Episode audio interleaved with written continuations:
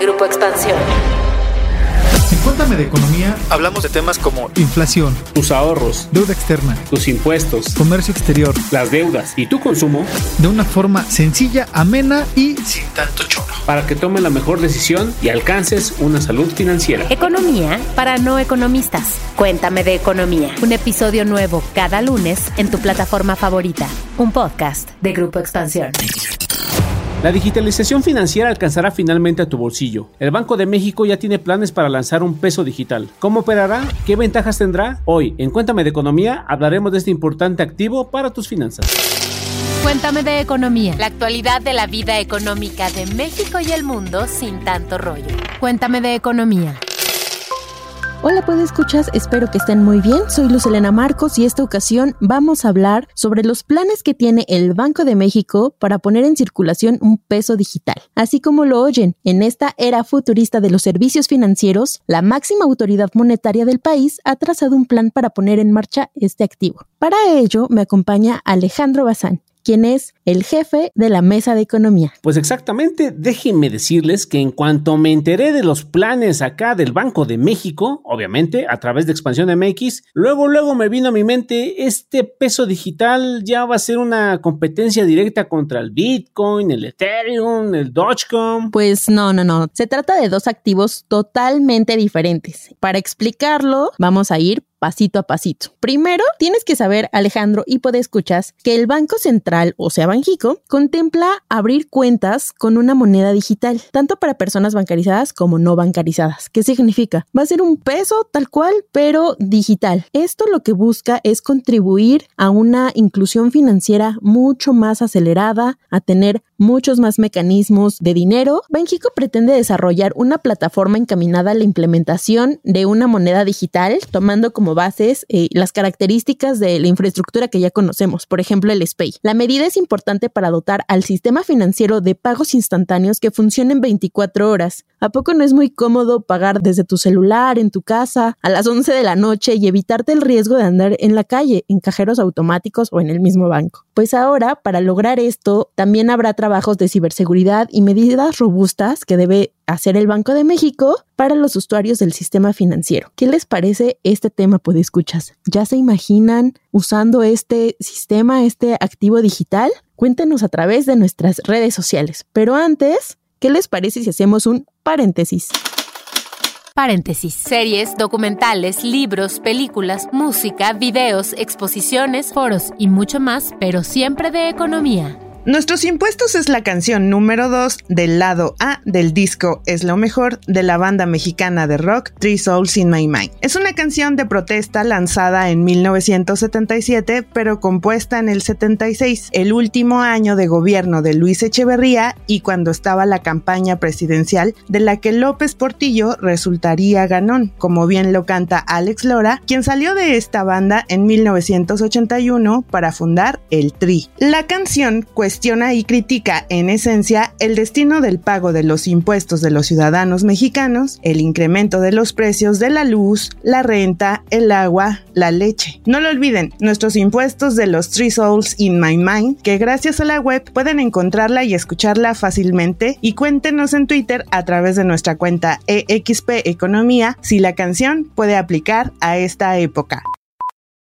Muchas gracias a Dainzú por su recomendación, que sin duda la estaremos escuchando en unos momentos. Y bueno, déjame decirte, Luz, que además un dato interesante es que esta tendencia ha venido tomando pulso en varias naciones, es decir, que no solamente es en México. Y hay países como Estados Unidos, donde la actual secretaria del Tesoro, Janet Yellen, dijo que un dólar digital puede ser más rápido, más seguro y más barato para realizar pagos, aunque obviamente existen condiciones que deben ser resueltos previamente. En el argot financiero se llaman las Central Bank Digital Currencies, las cuales, como su nombre lo dice, son emitidas por los bancos centrales de cada país y tienen la misma garantía que las monedas físicas. Estas monedas digitales son equivalentes al efectivo y se busca que los usuarios las usen en transacciones diarias. Y tal y como lo comentamos, Banjico quiere que el peso digital permita hacer pagos con rapidez, de manera segura y eficiente y que sea interoperable para detonar la inclusión financiera. Como ven chicos, ya están ustedes imaginando todas las operaciones que pueden hacer. Además,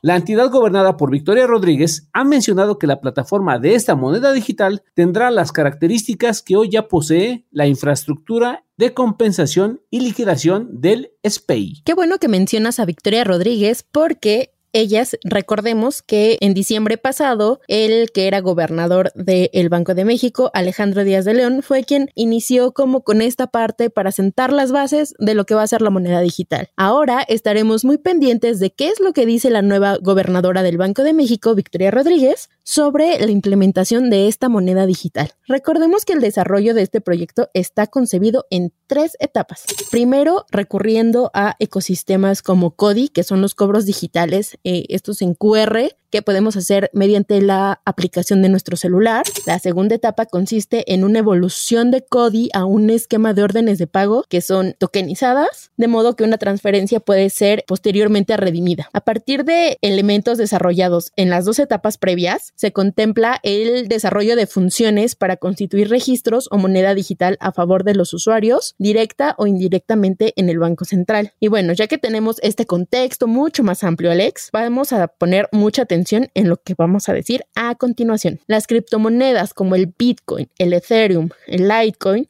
son completamente diferentes a las emitidas por bancos centrales. ¿En serio? Sí, Alejandro, no es que van a tener la misma volatilidad. Y bueno, esto tendrá sus pros y contras para quienes sean los usuarios. ¿A qué me refiero? Quienes son partidarios de las criptomonedas, estoy hablando de Bitcoin, Ethereum y todas las que hay, ellos justo apuestan por estas monedas o bueno, por estos activos porque no están centralizadas. Ellos lo que quieren es ser como muy independientes, pero esta independencia también significa una elevada volatilidad, cosa que las monedas emitidas por bancos centrales no van a tener porque esas siempre van a estar respaldadas por la moneda que emitan, ¿no? En nuestro caso, el peso. El Bitcoin, el Litecoin y todas estas monedas que no están centralizadas o que no están reguladas por bancos centrales se usan más como un instrumento de inversión. Por supuesto que es de alto riesgo por la volatilidad que presentan y bueno, a excepción de El Salvador, que es el único país que ha permitido el uso de Bitcoin eh, a la par del dólar o como una moneda, ¿no? Para hacer transacciones. Y que recordemos que esta semana o en estos días el FMI le dijo o le recomendó a El Salvador que dejara de usar la moneda como moneda legal. Eso hay que tenerlo en cuenta. ¿Qué dijo Bukele? A ver, cuéntanos, ¿qué fue lo que les respondió?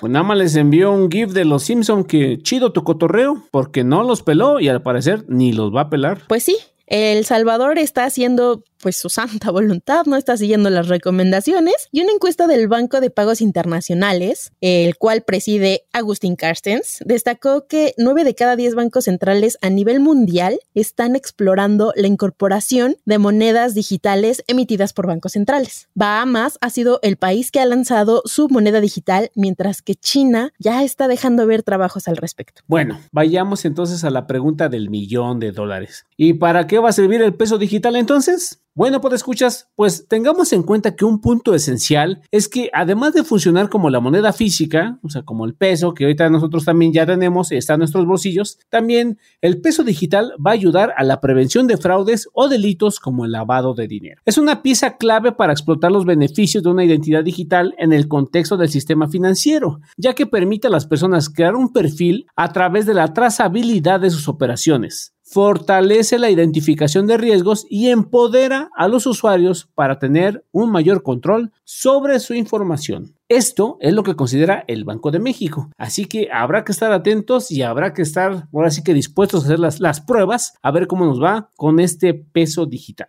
Y bueno, pues escuchas, me imagino que han tener muchas dudas, comentarios, sugerencias y los invitamos a que nos las escriban con el hashtag Cuéntame tus dudas. Como en esta ocasión, mi compañera Daisu se encargó de responder.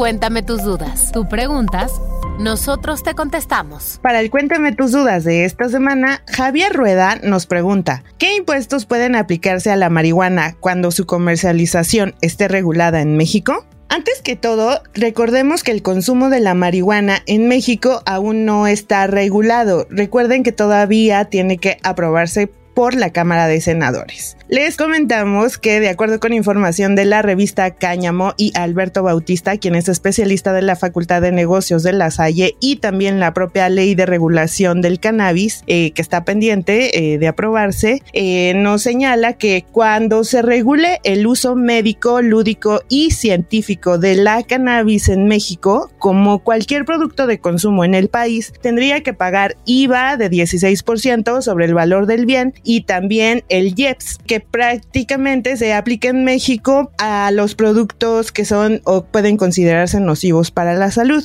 así como las gasolinas o como el tabaco. También las empresas chicas, medianas y grandes tendrían que pagar el ISR por las ganancias que obtengan al comercializar productos derivados de la cannabis como la marihuana. También si en algún momento se buscara el consumo de cannabis y sus derivados de origen pues se tendrían que pagar impuestos por importación. Así que pues váyanle haciendo las cuentas y en algún momento se aprueba esta ley pendiente. Sin duda, la hacienda pública se va a ver beneficiada en materia de recaudación de impuestos, pero pues el tema sigue pendiente. Esta sería prácticamente los impuestos que se le podrían cobrar al cannabis. No olviden contactarnos para mandar sus dudas de economía a través del hashtag en Twitter. Cuéntame tus dudas. Y así es como llegamos al final de este episodio. Recuerden mandarnos sus dudas, sus quejas, comentarios, propuestas de temas incluso a arroba exp economía, esto en Twitter. Pero si tienen una duda muy concreta que quieran hacerle a Alejandro, pueden seguirlo en arroba abasan número 9 o en mi caso arroba lucelena sinache. Muchas gracias por estar en otro episodio de Cuéntame de Economía. Nos escuchamos la siguiente semana. Cuéntame de Economía, un podcast de Grupo Expansión.